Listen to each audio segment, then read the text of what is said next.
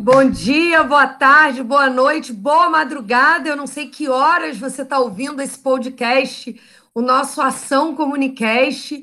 Hoje a gente tem uma conversa muito especial com dois colegas da área de juventude, religião e espaço público.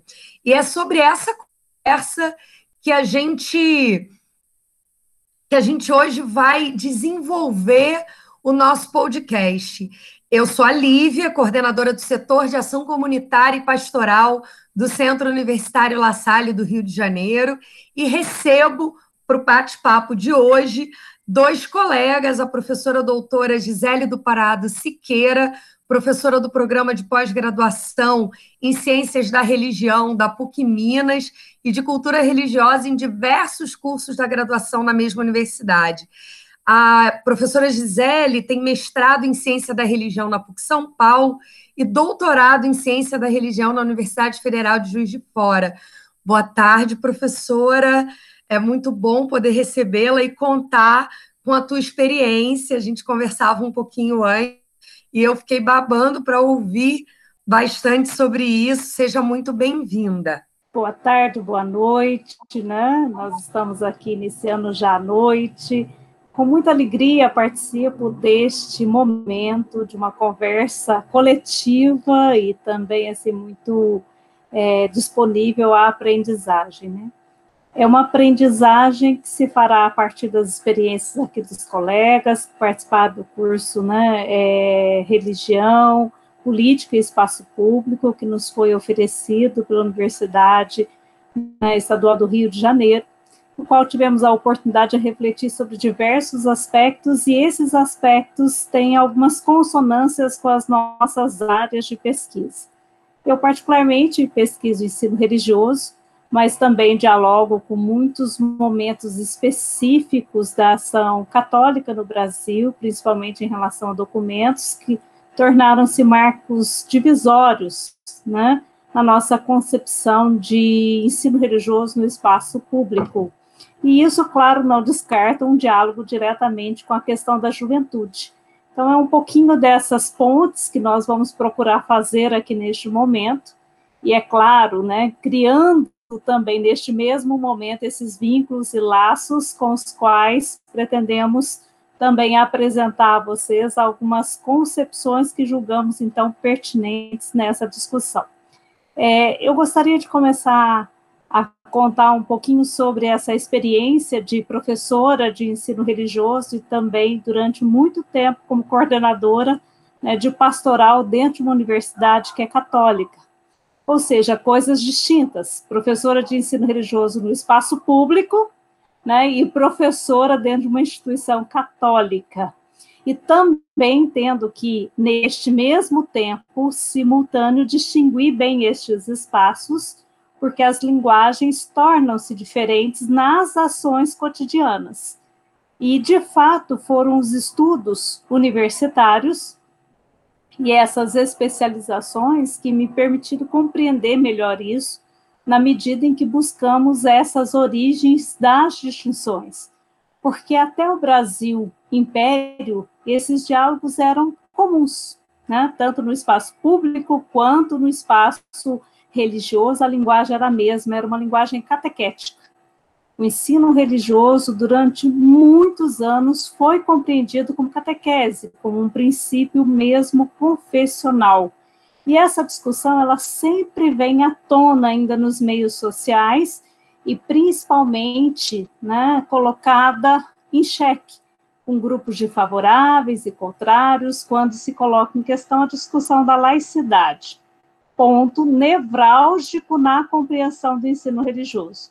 Mas, ao mesmo tempo, também foi por parte da própria Igreja Católica que nós tivemos o um impulso para entender essas distinções dos espaços. E é um pouquinho disso que eu gostaria agora de contar para vocês nas descobertas que fiz ao longo desses anos de pesquisa. É importante também compreender que esse ensino religioso no Brasil ele é complexo, né? E em pouco tempo aqui não dá para de fato explicitar todas as nuances dessa complexidade. Então eu vou fazer o recorte a partir de uma experiência muito interessante que Minas Gerais tem da distinção quando isso é apresentado num documento ao Conselho Estadual de Educação, gerada a partir né, de uma compreensão realizada por um teólogo salesiano chamado Wolfgang Grün. Ele, de fato, é que trouxe e apresentou a Minas Gerais essa distinção dos espaços e da linguagem própria do ensino religioso e também da ação pastoral dentro dos espaços escolares. Isso é fruto né, do processo de documentos que a própria igreja apresenta a partir das conferências, né, conferências latino-americanas, né, do episcopado. A primeira delas, né, a de Medellín, de 1968, teve um forte apelo à discussão educacional. E esse apelo à educação, é, à discussão educacional, à educação em si, também é fruto de um processo histórico que naquele momento se constitui a partir de um processo de na América Latina ditatorial. Né? Então há uma reflexão muito forte a questão da libertação. E há semanas de preparação para né, as discussões dessa é, conferência e também aos assessores da segunda conferência latino-americana do episcopado. E é nesse sentido que esse teólogo salesiano, de origem alemã, ao participar do encontro para a preparação dos catequetas assessores, principalmente no que diz respeito à catequese renovada, compreende, a partir de uma fala de Paulo Freire e de curso Paulo Freire, que os espaços são distintos. E ele começa, então, a apresentar essa distinção dentro da discussão do âmbito eclesial. Então, há uma distinção de espaços. O espaço escolar é um espaço público, inclusive com a participação de pessoas que têm pertença religiosa ou que não têm pertença religiosa e que merecem profundo respeito, assim como aqueles que se dizem adeptos. Então, há uma linguagem que precisa ser distinta, uma linguagem de fora, como ele mesmo diz, de fora do ambiente eclesial. E há, claro, no papel evangelizador da igreja, uma função primordial da educação da fé. E aí sim, uma linguagem de dentro daqueles que professam a mesma concepção religiosa. Então, essa distinção entre catequese para o ambiente eclesial e educação da religiosidade para o espaço público nos foi apresentada por Wolfgang Grün a partir das concepções que embasaram, de fato, essa conferência é, latino-americana de Medellín. Claro que ela está fundamentada no Concílio Vaticano II. Então, são documentos sequenciais que inspiraram uma compreensão diferenciada. Mas isso aqui no início dos anos 70. Mas essas discussões podem ser retroativas na década de 30, quando também se colocava em discussão de fato a questão da laicidade. A laicidade para o espaço público dentro do aspecto dessa ruptura Estado-Igreja que ocorreu, claro, com a proclamação da República, ou melhor, que a antecede. Também vimos isso no nosso curso, a partir do decreto 119.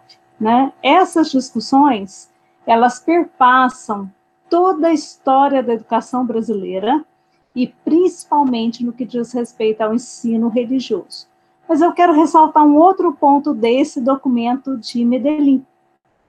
Ele traz também, e isso é retomado no documento de Puebla, né, com um forte apelo à questão do protagonismo juvenil.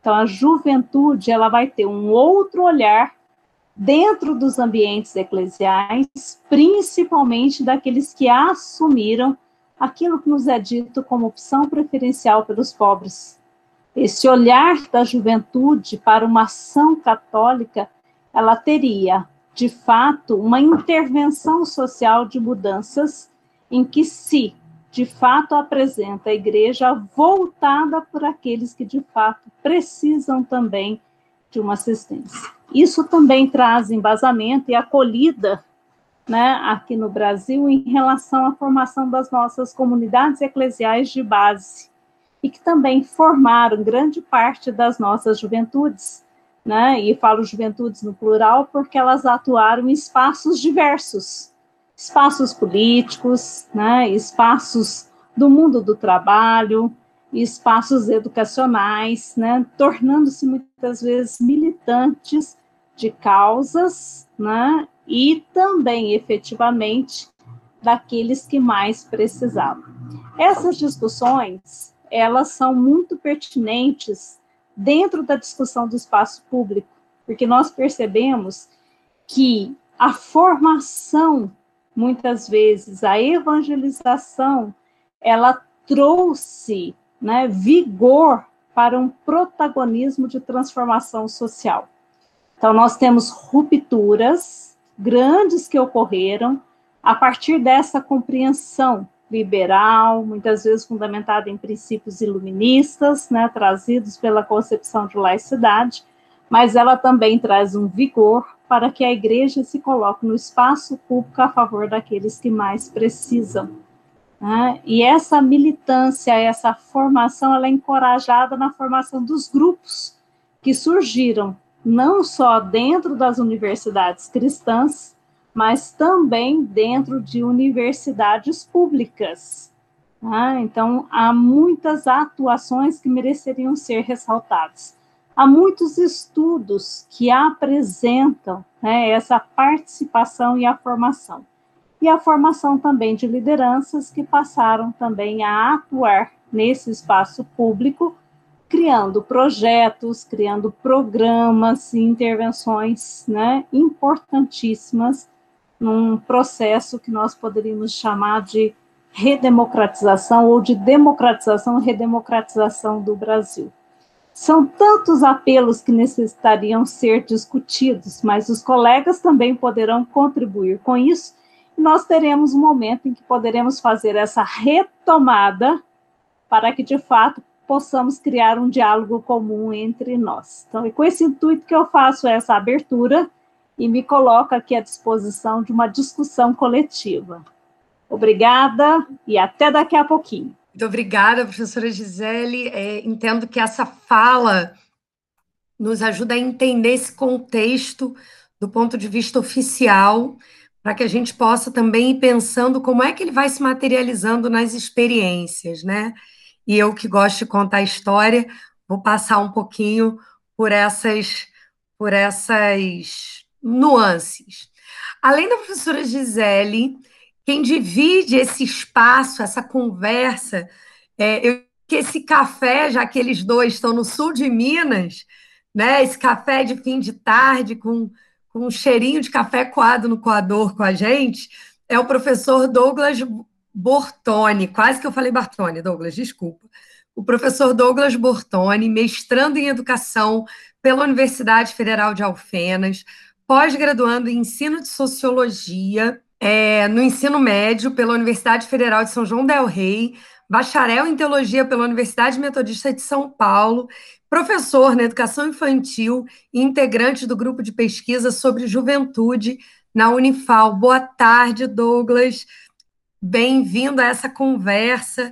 Se você quiser começar um pouquinho contando para gente da tua pesquisa, daquilo que você traz, né, para ajudar a gente a pensar juventude, espaço público e religiosidade. Olá, pessoal, você que está nos acompanhando aqui no podcast, né? uma alegria poder falar com vocês aqui, como disse a professora Lívia, né? Olha, seja é, de manhã à tarde, ou na madrugada, não sei que horário você está acompanhando né, essa nossa interação, e eu cumprimento aqui a professora, doutora Gisele, a professora Lívia, o Gabriel, que está nos acompanhando na parte técnica. É muito bom poder dividir esse espaço com vocês. Né? Como foi apresentado, eu sou o Douglas e o tema da juventude é um tema que tem me inspirado muito nesse, nesses dias, né? E eu acredito muito quando a gente fala né, que a pesquisa ela tem a ver com a nossa narrativa de vida, né? E eu, a minha trajetória, vamos dizer assim, tem um pouco dessa ligação, né, de ser jovem, e ao mesmo tempo estar envolvido nos movimentos sociais, né? E como isso tem a ver com a minha experiência de fé e com a minha experiência de vida também. Então, eu trago um pouco disso, né, nessa bagagem, vamos dizer assim. Eu gosto muito quando a professora Gisele diz, né, juventudes, porque quando a gente pensa juventudes, né, a gente vê também a pluralidade, a diversidade que há né, no ser jovem, e, e isso traz para nós a importância de cada vez mais caracterizar né, quais são essas juventudes, o que, que elas trazem para nós, o que, que elas falam conosco, isso é muito importante. Eu quero, nesse momento, também começar a minha fala aqui a partir, né, como a professora Lívia disse, da minha pesquisa do mestrado em educação na Universidade Federal de Alfenas, cujo título é A Experiência Religiosa e o Movimento Estudantil, Relatos e Registros sobre a Religião no Movimento das Ocupações Secundaristas no Brasil, em 2015 e 2016, sob a orientação do professor Dr. Luiz Antônio Grupo. Uma coisa interessante que eu gostaria de citar para vocês é que a minha pesquisa ela faz parte de uma pesquisa maior, uma pesquisa nacional, chamada As Ocupações Secundárias no Brasil, em 2015, 2016, Formação e Autoformação dos Ocupas como Sujeitos Políticos, que também é coordenada pelo professor Dr. Luiz Antônio Grupo, né? E conjunto aí com um grupo de pesquisa sobre juventude da Unifal, a qual eu faço parte. Como que surge o movimento das ocupações secundaristas, né? esse movimento de militância e de participação política da juventude? O cenário político nos anos 2015 e 2016, eles geram um ciclo de manifestações juvenis em todo o território nacional em favor da educação. Vários jovens né, ocupam as suas respectivas escolas em protesto às medidas do governo adotada, primeiro, pelos governos estaduais. Esse movimento ele acontece primeiramente no estado do Paraná, depois ele vai para o Brasil todo, né? Se torna aquilo que começou no Paraná se torna modelo para todo o país e as principais lutas, lutas desse movimento era contra a escola sem partido, era contra o congelamento de gastos né, na educação, nas políticas sociais por 20 anos, a reforma do ensino médio. Isso trouxe essa onda aí, vamos dizer, né? O grupo ele vai sistematizar essas ondas em dois momentos, mas é apenas é, um, um, momento, vamos dizer, didático para poder representar né, as ocupações. Né? O grupo tem um livro que chama O Movimento das Ocupações, né? no secundarista, estudantis, perdão, no Brasil, juntamente com a professora Adriana, traz para nós essa reflexão. Então, as ocupações ela vem e traz esse caráter formativo para nós. Quando os sujeitos, né, os secundaristas, eles ingressam no movimento das ocupações, eles, eles se fazem sujeitos políticos, e nós chamamos essa experiência de se fazer sujeito político no movimento né, de militância, na sua participação política, de subjetivação política. E quem sistematiza esse, essa caracterização de de subjetivação política é o filósofo Jacques Rancière, né? E Jacques ele traz a compreensão, né? Justamente essa que os sujeitos se fazem é, sujeitos políticos quando se envolvem e se ocupam os seus espaços, né? Ocupam os lugares a partir da sua liberdade de expressão. E aí eu percebo que através das ocupações a juventude, né? Ela é realocada em um novo espaço social e ela ganha né, esse poder de participação política.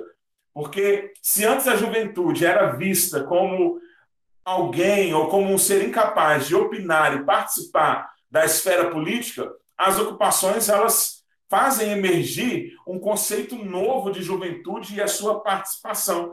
E aí é muito interessante quando o Jacques Rancière ele traz essa noção de subjetivação política. Porque, para ele, democracia não é consenso, democracia é dissenso. É na luta, é no embate que a gente se faz, que a gente se forma e que a democracia, de fato, ela acontece. E, e esse pensamento ele é muito interessante e ajuda, se é que eu posso dizer isso, a teorizar a experiência da juventude durante esse período de militância. E aí, as experiências das ocupações, né, elas revelam para nós a presença do fenômeno religioso, presente ali no aspecto formativo que ela traz na vida dos secundaristas. Né? E aí, na agenda das ocupações, aconteceu ali né, os aulões, os debates, as ações né, que representam a educação não formal, e no meio disso tudo aparece o diálogo do fenômeno religioso. Né? A religião ela está presente nesse aspecto da ocupação. Ela atravessa né, a subjetividade dos secundaristas né, e, de certa forma, ela perpassa a educação. O diálogo da, da religião ele está presente ali. Um, há um dado interessante é que a Pastoral da Juventude, no ano de 2016, ela lança na sua 14ª edição da Semana do Estudante, né, é, com o tema né, Juventude, Direito e Educação. E tendo como lema Educação Libertadora constrói a nossa casa comum.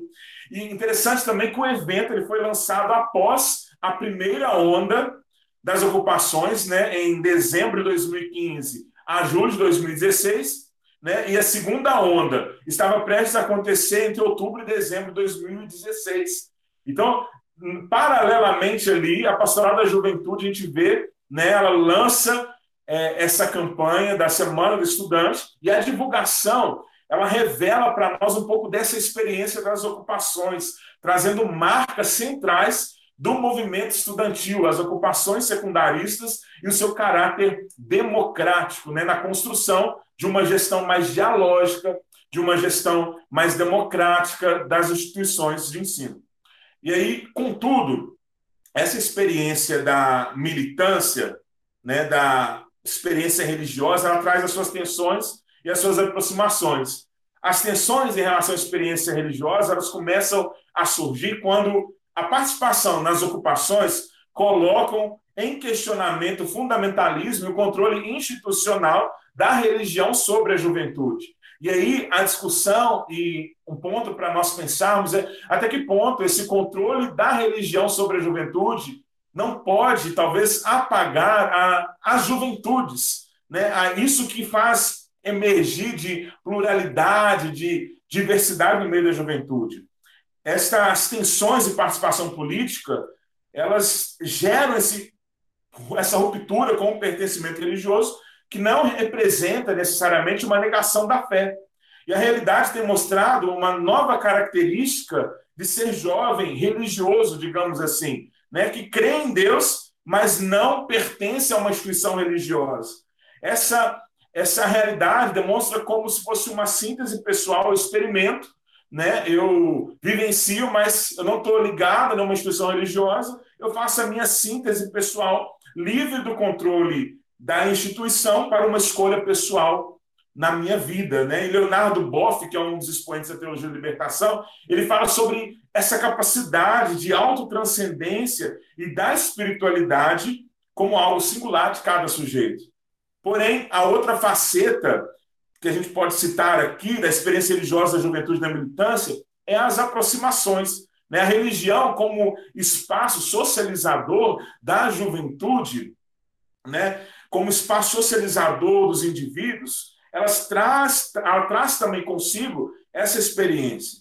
E, portanto, é preciso perceber que esse associativismo jovem, como possibilidade de fazer política e novas possibilidades de fazer política e que nem sempre a religiosidade ela está associada ao conservadorismo, de que nem sempre a experiência com Deus ela está associada a esse discurso que a gente vê na sociedade de um grupo né, cristão, evangélico, que detém nas suas mãos o poder midiático, econômico, social, talvez, né, que diz, né, é, no discurso aí travestido talvez de defesa dos direitos humanos e da família, colocam o seu fundamentalismo em prática, né? Então, não necessariamente vai simbolizar isso. Então, duas experiências distintas no mesmo espaço, né? E na minha opinião, para me encerrar a minha fala, a primeira fala nesse momento, é que a forma como a religião se apresenta é determinante para as tensões e aproximações da juventude é, com a, a militância, participação política. Ela pode ir do encanto ao desencanto. E a religião ela deve ser encarada né, como um lugar de alteridade, de ampliar a visão, de gerar libertação dos sistemas opressores estabelecidos e também trazer essa vida, né? A vida, então, que é a, a vida abundante, vamos dizer assim. E quando a religião incorpora a docilização dos corpos, o que Michel Foucault também vai trazer para nós essa reflexão, ela perde o seu sentido e se torna opressora. Então, eu acho que a gente precisa caracterizar mais a experiência religiosa das juventudes e até que ponto a religião ela traz encanto e desencanto para a experiência da juventude. Então, essa é a minha primeira partilha para o nosso momento de diálogo na nosso, nosso podcast. Muito obrigado, professoras. É, obrigado, professor Douglas pela sua contribuição. Eu hoje aqui tenho uma dupla personalidade, né? Estou ajudando a mediar esse debate, mas também quero poder contribuir como pesquisadora é, na história, né? Faço parte é, da UERJ no campus de São Gonçalo, de formação de professores, na, na FFP, no programa de mestrado de História Social. E lá pesquiso e gosto muito disso, tenho muito orgulho de estar pesquisando isso. Juventude Universitária Católica no contexto da ditadura militar.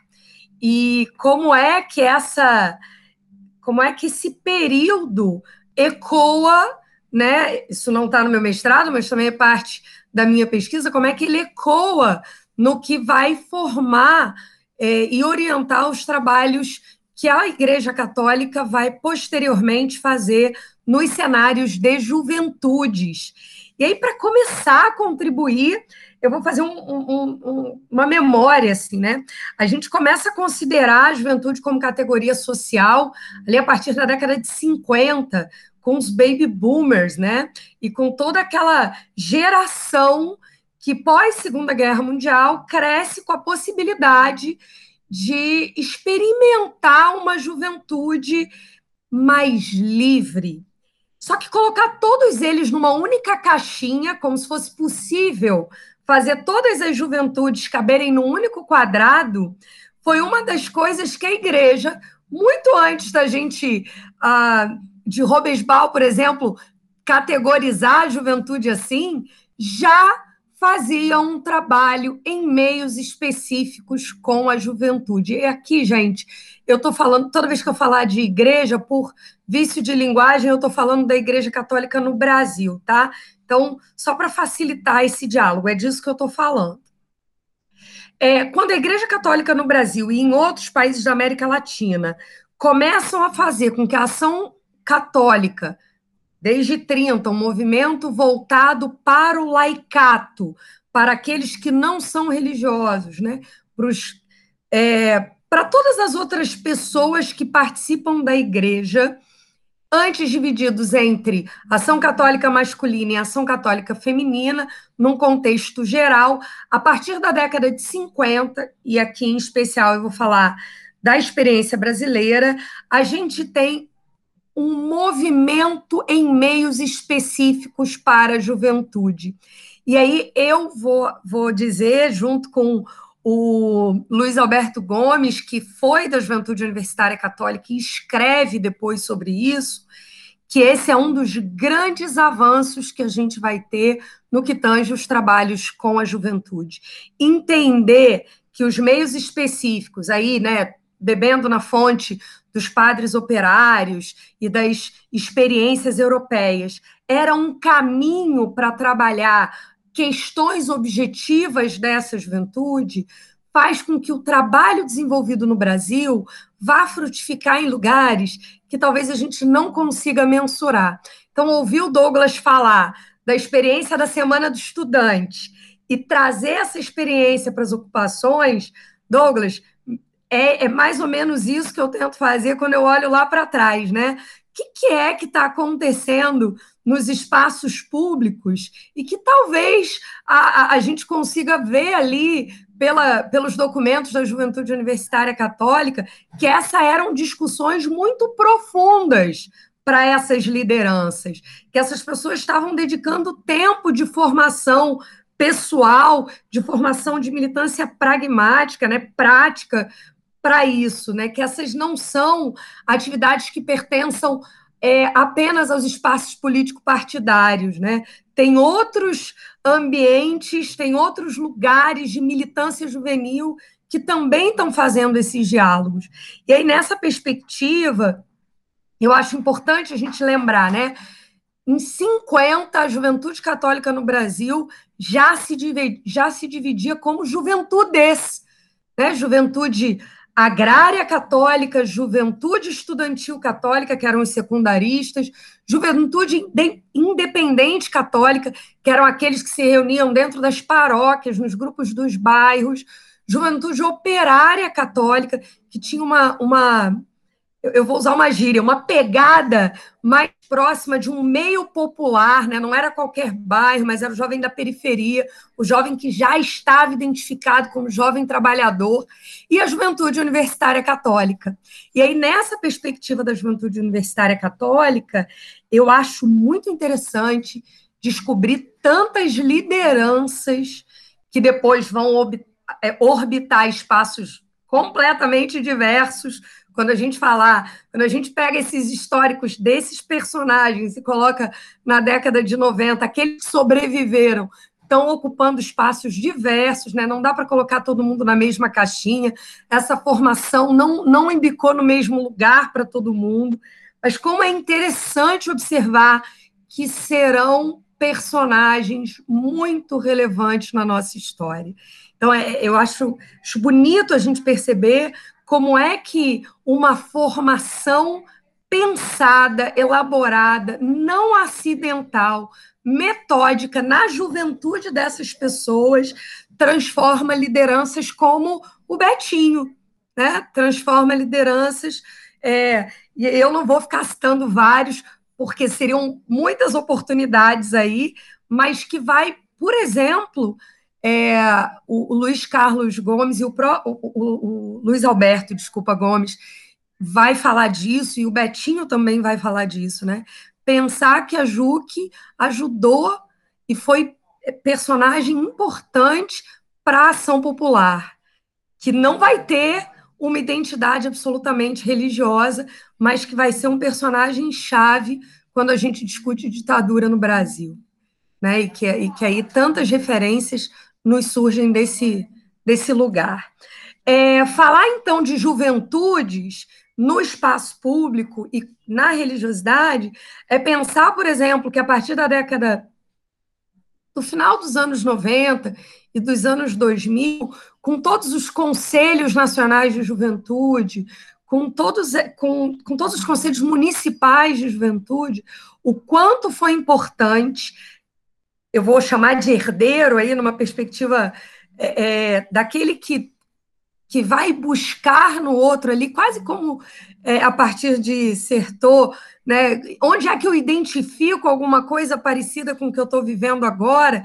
É, como herdeiros dessas juventudes católicas da década de 50 e 60, a pastoral da juventude, as pastorais de juventude, que também vai ser dividida em meios específicos, como elas são importantes na hora em que a gente, como Brasil, vai escrever sobre políticas públicas para a juventude, vai pensar a juventude não só como uma faixa etária, mas como com toda uma prerrogativa é, antropológica e social para compor essa juventude, né? O que, que, eu quero dizer com isso? Quando a gente vai para os textos da Regina Novaes e a gente vê, olha, mais do que uma idade, né, de 15 a 25, tem todo, todo, todo uma, um conjunto de questões, assim, esse cara ainda está na universidade? Como é que é a independência financeira dele? Como é que é o núcleo familiar dele? E aí, o quanto isso dialoga com as necessidades dessas juventudes no espaço público. Né? Pensar a política pública para a juventude e pensar, por exemplo, quanto é, essas experiências dentro da Igreja Católica, de meios específicos, vão contribuir na construção de documentos nesses espaços. É, a minha contribuição é um pouco nesse sentido, né? De fazer memória é, do valor desses meios específicos para o que a gente vai construir em termos de políticas públicas, de pesquisa de juventudes, né, e de entendimento, assim, como a gente amplia, inclusive o, o enquanto a gente amplia aquilo que o Robesbal vai falar sobre juventude, né? Não, não é só as pessoas que estão incomodadas, como a gente vai ter jovens que passam pela década de 60 e 70 absolutamente inertes e que são jovens, que têm outras questões que precisam ser levantadas nesse contexto de juventude. Essa é um pouco a minha contribuição. E aí eu queria provocar assim a gente para uma conversa, né? É, professora Gisele Douglas, quando a gente fala de liberdade religiosa no Brasil, e essa foi uma temática que a gente conversou muito no curso que a gente fez na UERJ, né? A professora Renata trouxe, o professor Marcelo trouxe. Eu sempre me pergunto, e aí eu estou aqui como interlocutora, já não mais né, como, como mestranda, eu sempre me pergunto como é que para os católicos no Brasil essa é uma questão que me parece mais clara. Né? É, o meu imaginário social, e observe nenhuma, nenhuma fala acadêmica agora, no meu imaginário, o que a gente aprendeu após o Concílio Vaticano II, como católicos, não somos a única verdade, né? Estamos aqui, irmãos de boa vontade. O quanto essa essa linguagem chega para nós católicos numa experiência que nos amplia no diálogo interreligioso. É, eu acho muito mais raro que, que você veja um católico. Aqui talvez eu esteja sendo muito positiva, mas é muito mais raro, eu vou continuar positiva, muito mais raro ver um católico numa postura de, de você tá errado porque a tua fé precisa ser convertida, e numa questão proselitista, especialmente como professor de ensino religioso, professora. Né? Eu não sei como é que como é que é, no, como é que é em Minas isso, mas no Rio o ensino religioso ele tem uma conotação confessional e basta que você tenha uma carta da tua autoridade religiosa e uma licenciatura para que você possa pedir a vaga de professor de ensino religioso no Estado. Não sei como é que você lê isso, mas eu sempre entro em pânico quando eu penso isso, né? Porque eu sei o quanto é difícil como católica conseguir essa carta. A quantidade de documentação que eu tenho que levar na arquidiocese para isso. Mas eu não, não sei se essa é uma realidade de todas as experiências religiosas do Rio de Janeiro. E aqui eu estou sendo bondosa, né? Eu sei que não é uma realidade, né? Mas como eu não, não tenho eu vou dizer que eu não sei como é que é. Eu não sei como é que é isso. Como é que, como é que é isso em Minas? Como é que a senhora pesquisa isso?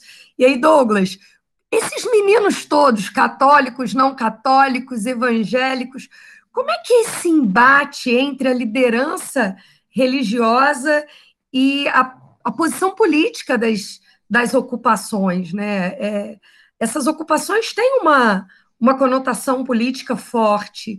Esses meninos estavam lá, esses religiosos estavam lá, qual é o lugar deles nesse espaço? Ok, são muitas implicações numa mesma colocação, né? Eu fico preocupada, inclusive, de conseguir ser assertiva nesse momento de discussão, quase que uma resposta, né? Acho que nós podemos considerar assim: há uma distinção muito importante entre esse espaço escolar né, e também o espaço eclesial. Essa primeira distinção, ela traz para nós um modelo, né, de ruptura com o modelo confessional. Quando nós consideramos os espaços, consideramos um espaço público, e que nós consideramos essa questão da educação da religiosidade, que é uma definição muito interessante a partir de Paul Tillich, que também é um teólogo, que é a busca do sentido da vida, nós estamos redimensionando toda a concepção de ensino religioso. Né? Então, ele parte de uma concepção antropológica e não de uma concepção teológica da educação da fé. Então, são coisas distintas. Na década de 70, então, nós podemos já, de fato, afirmar que há modelos distintos de ensino religioso. e eles se configuraram no país de acordo com as experiências de cada estado. No sul do país, nós temos também, claro, a partir da configuração do estado de Santa Catarina, um modelo interconfessional, em, é, que dialogava entre confissões religiosas, mas naquele momento muito ecumênico. Ele vai se ampliando, principalmente aí a partir da experiência do sul do país, né, para um modelo de confissões religiosas diferentes e principalmente no respeito à liberdade religiosa. Essa distinção também é importante, de laicidade e liberdade religiosa. Liberdade religiosa é um direito fundamental, conquistado e garantido pela nossa Constituição Federal, mas herança de tempos anteriores, né, da, da profissão da sua fé, do respeito, né, de fato que devemos ter, e nesse caso nós discutimos o que é tolerância e o que é intolerância. Então, são questões diferentes do espaço público, né? Mas esse ensino religioso, que se configura em modelos diferentes, também a partir aí dos anos 90, principalmente da década de 90, que é uma década muito marcante na história brasileira no que diz respeito à educação, que é o mesmo período em que se tem a elaboração da nossa atual Lei de Diretrizes e Base da Educação, nós temos também o surgimento do modelo né, fenomenológico, partir das discussões do fenômeno religioso. Então, se coloca também as discussões do ensino religioso num outro patamar, e articula-se a aproximação desse campo de discussão com a ciência da religião. Esse modelo fenomenológico nos é apresentado a partir dos parâmetros curriculares que foi elaborado com a representação civil mesmo da organização de professores que nós conhecemos como Foraper, que inclusive está completando seus 25 anos neste ano.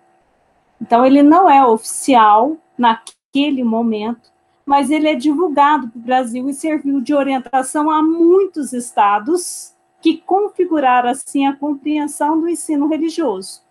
Mas, por exemplo, o estado do Rio de Janeiro entendeu de uma forma diferente nos apresenta, a partir dos anos de 2000, a partir da legislação estadual, assumida também por vários municípios, o ensino religioso confessional. É seguido também por outros estados brasileiros, que inclusive assinam como um confessional pluralista, que foi algo também pensado depois pelo Rio de Janeiro, ofertando a opção do aluno aquela designação qual ele gostaria de participar, de assistir. Inclusive, o credenciamento, vamos assim chamar de professores, é para diversas tradições religiosas, não só para o cristianismo, ou o cristianismo católico, né? Então, assim, são peculiaridades que também foram reafirmadas a partir do, do Acordo Brasil-Santa Sé de 2010, que gerou um ADIM, né, que inclusive gerou um julgamento do STF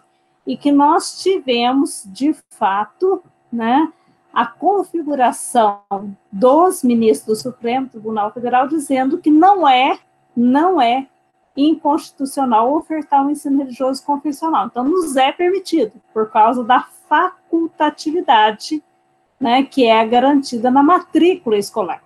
Então, é uma compreensão que nos é apresentada na reforma educacional de 30, de 1930. Então, nós temos sempre que ter em mente que o que nós temos hoje de configuração histórica do ensino religioso, até mesmo de configuração de juventudes, ele tem antecessores. E esses antecessores nos permitem entender a raiz dessa problemática, mas também entender o contexto em que nós estamos imersos hoje nesta mesma discussão. Então, o ensino religioso ele se torna muito polêmico e complexo, porque desde a República nós temos posições favoráveis e contrárias. Aquilo que o Douglas fala gera tensões, mas gera aproximações, também de acordo né, com as compreensões. E isso voltou extremamente à tona né, na elaboração da BNCC, porque pela primeira vez na história da educação brasileira, nós temos uma orientação nacional para o ensino religioso. E essa orientação nacional que nós temos agora como componente curricular e área de conhecimento, ela tem princípios né, e discussões também que apresenta posicionamentos favoráveis e contrários. Então, hoje nós temos, inclusive, as diretrizes né, nacionais da formação é, e da licenciatura em ciência da religião, que seria o melhor lugar para a formação dos professores. Porque nós temos regulamentações, hoje nós temos um documento nacional, mas nos falta ainda, e é um grande desafio, formação adequada dos professores. Material didático, que possa nos orientar e também colaborar para esses diálogos. Também acho muito importante mencionar aqui que o ensino religioso, quando ele versa sobre essa questão do projeto de vida, principalmente no, ano, no nono ano, como o documento nos orienta, ele está preparando para essa formação de juventude, em vários aspectos, e nós não podemos deixar de mencionar isso. E não só para a questão né, da, da formação no projeto de vida, mas também para sentidos de vida. Então, nós precisamos articular duas coisas, né? Uma, uma articulação né, de uma dimensão antropológica daquilo que o colocará historicamente no mundo e que, de fato, possa contribuir para que a história seja escrita por esses protagonistas. Então, acredito ser muito importante, porque nós temos regulamentado o ensino religioso do primeiro ano do ensino fundamental, porque a Constituição garante na educação básica, né? Então, no ensino fundamental, do primeiro ano do ensino fundamental ao nono ano do ensino fundamental. Mesmo que em alguns estados brasileiros, de acordo com a Constituição estadual, ele também esteja garantido no ensino médio. Então, nós temos experiências diferenciadas no Brasil, né? E que também, hoje, vivenciam os mesmos desafios e também muitas superações, porque há muitos estudos em relação ao ensino religioso que contribuem para delinear isso, mesmo que nós achamos que ainda é muito lento o processo, mas na realidade nós estamos à frente de muitos países latino-americanos que têm né, buscado no Brasil uma referência de compreensão do ensino religioso não confessional. Herança, claro, de um processo de laicização que foi ocorrendo, né, e que também, que muitos protagonistas deram o primeiro passo para que pudéssemos compreender a distinção desses espaços. Obrigada, professora. Douglas, eu fiz a pergunta toda junta, né, porque eu vou falar sem parar, é isso. As pessoas que me escutam sabem disso, às vezes eu peco por falar tudo de uma vez. Mas se você quiser, eu posso repetir, senão vai embora. Tua vez. Bom, é, eu penso, eu penso que né, até o momento, né, que a gente tem feito a pesquisa, nessa né, pesquisa está em andamento. Então, até o momento, assim, eu não percebo é, nenhum embate nesse sentido, né, é, relacionado à religião dentro do movimento das ocupações, né? Em que isso venha trazer uma atenção, por exemplo, a nível de relacionamento ali. Não, não, a gente não percebe isso. Muito pelo contrário, eu percebo que há um, há um espaço de diálogo muito bacana estabelecido entre a juventude que participa desse movimento. Agora, uma vez que eles vão para o movimento e ali eles se fazem sujeitos políticos, aparece muito mais uma consequência, né? Muitos eles trazem essa ruptura com a religião e passam a se declarar como agnósticos, como ateus, né? É, outros, a partir da discussão, eles também se voltam para as religiões né, mediúnicas, né? Vão, vão assumir, vamos dizer, a sua ancestralidade e, e esse processo é, ele é evidente nessa formação da juventude que participa de, da militância, no meu ponto de vista, de modo geral. Então, é, nós não vamos perceber nesse momento, talvez eu vou poder daqui uns meses trazer uma concepção diferente ou uma novidade em relação a isso, mas é o que eu consigo perceber no momento em que nós estamos aí na pesquisa. E, e o que eu penso também em relação ao que você disse, né, é da, do, do, do, do católico, do ser católico, ele conseguir ter essa compreensão que você citou no início do, das suas perguntas, eu penso que o protestantismo ele precisa abrir mão do seu aspecto colonizador missionário, né? essa, essa colonização, esse aspecto de colonizar. Então, para que ele esteja de fato aberto a isso, né? a perceber que não há uma só verdade, né? como você mesmo mencionou aí.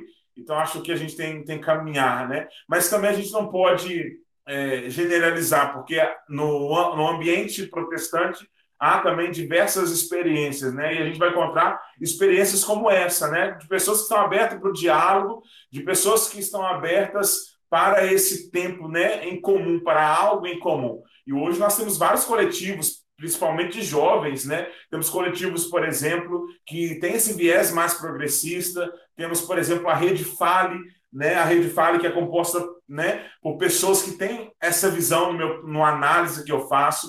Então, eu acho que nós precisamos é, é, é perceber né, essas duas esferas aí, esses dois lados. Nessa perspectiva, inclusive, de, de não generalizar né, o protestantismo no Brasil, acho muito importante a gente fazer memória é, dos movimentos de cristão contra, cristãos contra o fascismo, né? Sim.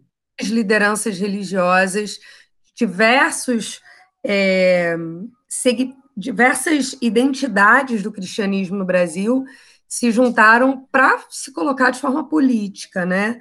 é, nas eleições de 2018, assim, e o quanto a presença é, de diferentes nomenclaturas protestantes foi muito importante no fortalecimento do movimento. Aliás, foram fundamentais para isso, né? E decisivas, né, nas eleições, né, nas últimas eleições presidenciais, como elas, como esse discurso, né, protestante, ele foi esse, vamos dizer, decisivo nas eleições, né?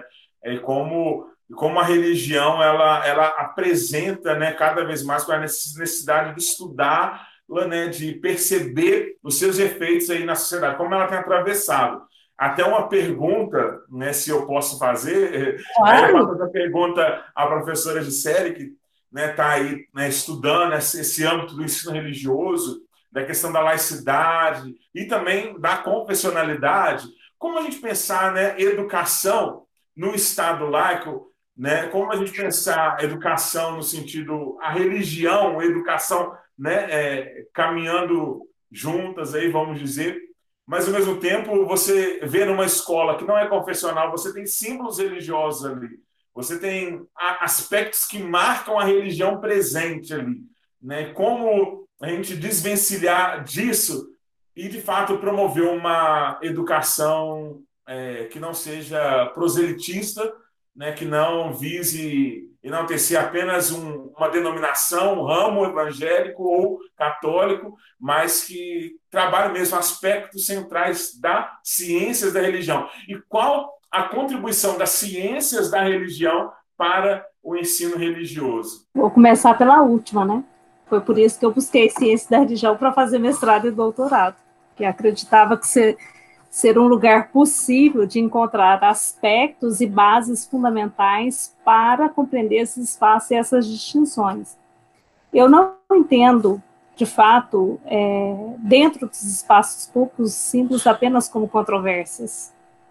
Porque se eles estão ali, eles têm um marco histórico. Então, quando nós perpassamos essas discussões para compreensão da inserção do mesmo, nós estamos também colaborando e podemos fazer isso de forma interdisciplinar de várias áreas do conhecimento para compreender aquele espaço em que estamos inseridos.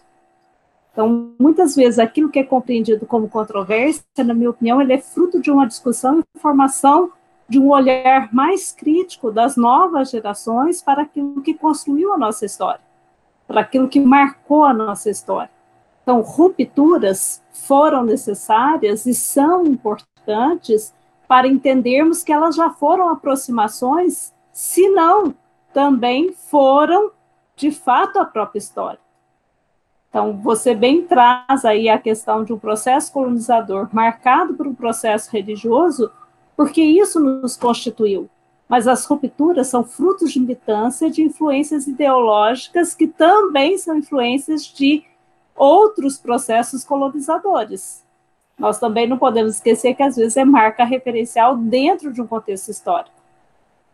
E que também tem os seus interesses que marcam essas épocas. Então, tudo pode ser objeto de pesquisa de estudo, o ensino religioso pode ser aquele que gera esse ambiente como ambiente de pesquisa. Eu, particularmente, defendo muito a ideia de que o melhor lugar da formação do professor é dentro das ciências da religião, porque a ciência da religião é uma área interdisciplinar. Ela dialoga e ela transita por várias áreas do saber que nos constitui com elementos né, para a formação de uma atitude dialogal. A elaboração da BNCC colocou muito isso em discussão. E é claro que os estados puderam fazer as suas adaptações, e Minas o fez, né, a partir das orientações nacionais na construção dos seus currículos de referência. E aqui em Minas Gerais, nós colocamos como princípio básico de formação no ensino religioso uma atitude dialogal, que possa compreender a realidade, dialogar com as diferenças que a constitui, porque é isso que de fato nós temos dentro do ambiente escolar. Diferenças que nos constituem, de fato, como brasileiros, nessa pluralidade que somos. É, nós somos frutos de um processo plural então, o respeito ele é formado na medida em que conhecemos verdadeiramente a origem dessas distinções. Então, não ser proselitista é, de fato, entender e compreender a identidade do outro, tendo e mantendo a sua. Não é o objetivo do ensino religioso adesão ou pertença religiosa. Então, portanto, respeito também àqueles que não trazem na sua formação mas compreender como podemos dialogar com o objetivo comum na construção de sentidos de vida. Então, eu particularmente vejo isso com muita facilidade, mas não é o mesmo que eu vejo quando formo professores. Nos cursos que ministramos, né, na elaboração dos planos tutorados nesse momento de pandemia, que estamos tendo, inclusive, que elaborar gabaritos para que amplie a visão dos professores em relação às várias e possíveis respostas dos nossos educandos.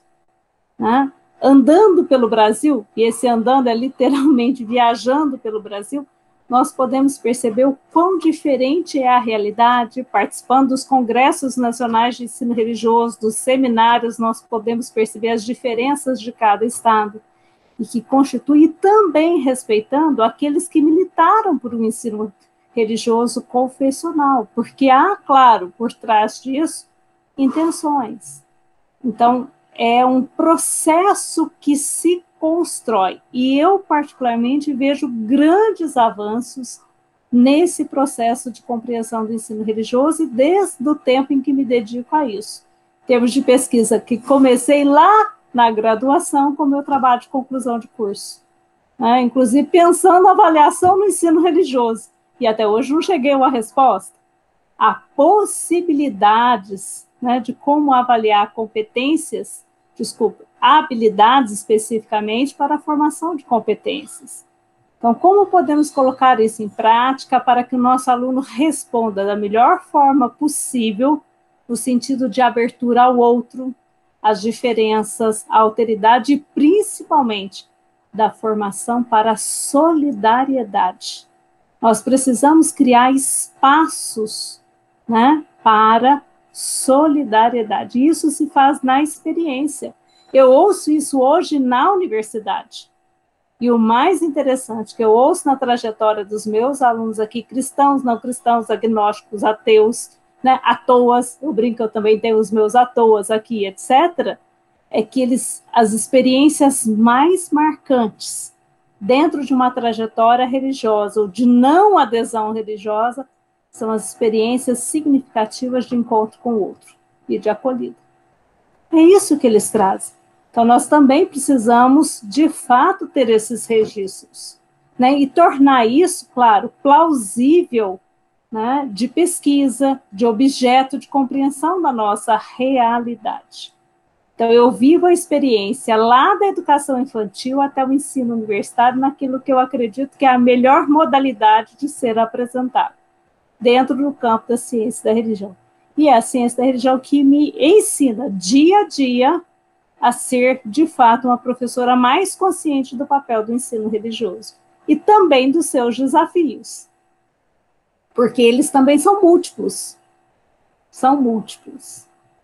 Né? E diante dessas juventudes que se apresenta todos os dias no nosso cotidiano, porque é com a juventude que eu trabalho de fato, né, como experiência profissional de professora de cultura religiosa, mesmo sendo dentro de um ambiente cristão, né?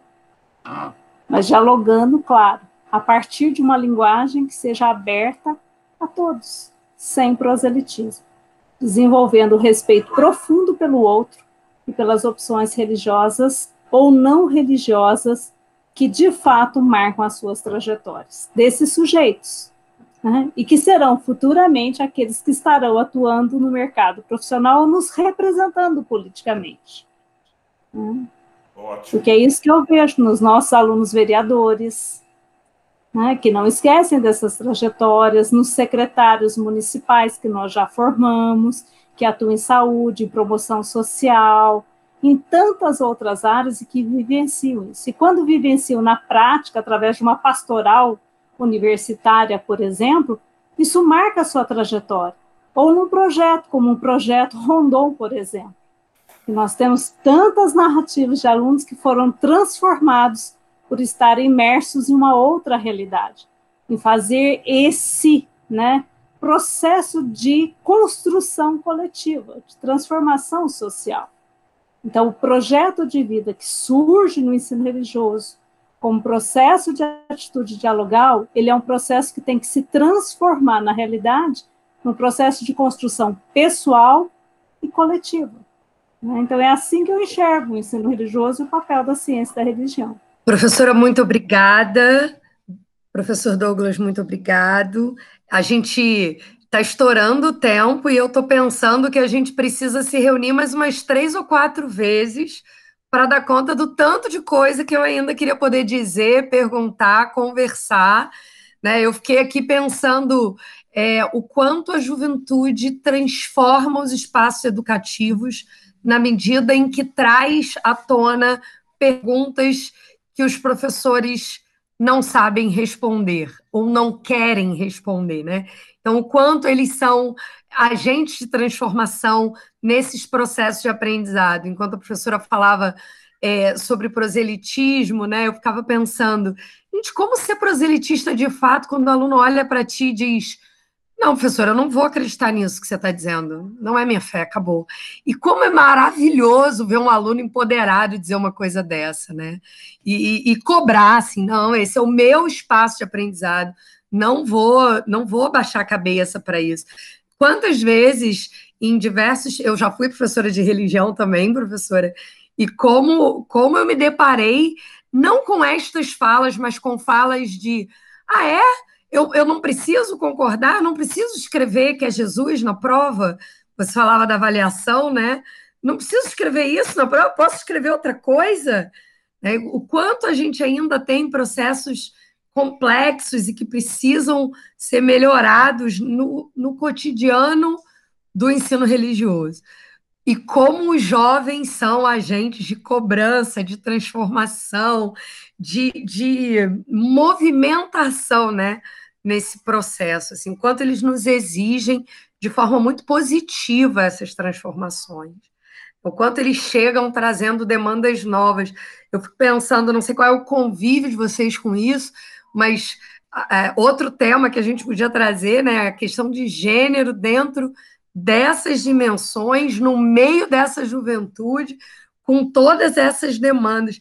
E eu não consigo imaginar um professor de ensino religioso entrar numa sala de ensino médio e passar por isso como se ele não estivesse vendo essa questão, né? Sem abordar isso de forma real, verdadeira com os alunos, assim, de forma estudada.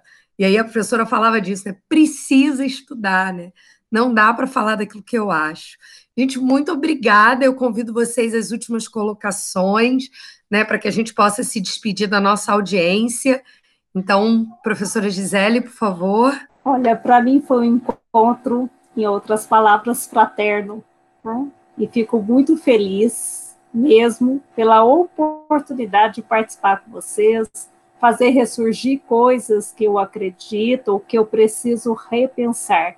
A todos os ouvintes, peço desculpas aí por alguma coisa, alguma fala solta, né, que precisaria ser mais explorada, mas quem sabe outros espaços virão para que possamos aprofundar a partir daquilo que vocês também trouxerem como demanda de discussão, como sugestões de temas.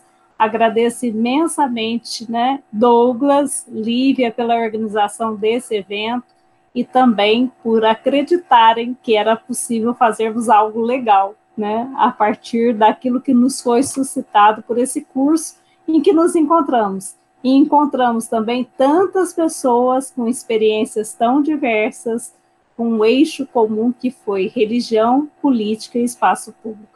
Muitíssimo obrigada a vocês e foi um prazer enorme né, compartilhar esse mesmo espaço e esse mesmo tempo com experiências tão interessantes como a de vocês. Muito obrigada. Bom, eu só tenho a agradecer também, assim como a professora, a doutora Gisele, Gisele né, compartilhou com a gente. Eu só tenho a agradecer é, pela oportunidade de né, estar aqui com vocês, de poder dialogar. Eu saio desse encontro assim com muitas ideias e também, né, é, com muitas coisas novas em mente. Foi um prazer ouvir um pouco da trajetória de vocês e também da pesquisa de vocês e como elas são relevantes, né, para a nossa sociedade e também, né, dizer que nós acreditamos na juventude né, como uma força motriz de transformação da nossa sociedade. As ocupações secundaristas, para mim, elas não acabaram, porque elas tensionaram a cultura escolar,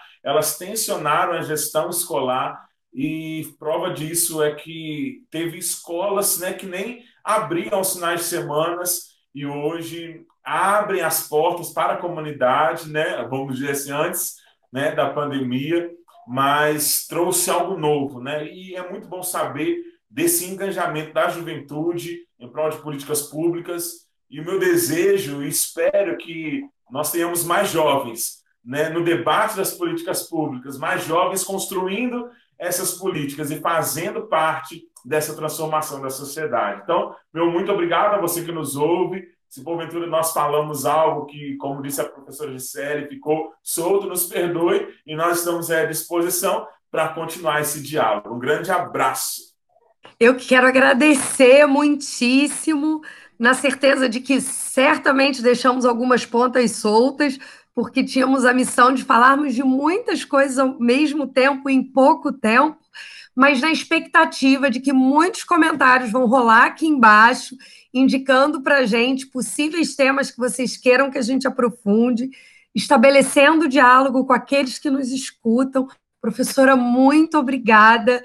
Fico já ansiosa por pensar coisas aí para a gente é, fazer juntas à frente. Douglas, o mesmo nessa tua fala final sobre juventude é, o, é a minha causa. A professora estava falando de sentido, né? Eu penso que quando a gente encontra uma causa a qual dedicar a vida, a vida inteira passa a ter sentido. A minha causa é a juventude, poder compartilhar uma hora do meu trabalho depois de ouvir tantas coisas sobre religião e espaço público, falando de juventude, é a certeza de que eu estou no grupo certo. Então, que bom poder fazer isso. Queridos ouvintes, a gente vai encerrando por aqui, tendo estourado o tempo desse podcast. Espero que vocês estejam com a gente até o final comentem, compartilhem, né? E assim, ó, lembra, a professora falou do Rondon, a gente tem uma entrevista com dois professores rondonistas e um, e um aluno, né? A gente tem vários, várias entrevistas aí nessas listas. Dê uma olhada, vai que tem uma coisa que te interesse. Muito obrigada por ficar até aqui e sempre que vocês puderem, venham ouvir conosco nosso Ação Comunicast. Boa noite, boa tarde, boa madrugada para vocês que nos escutam.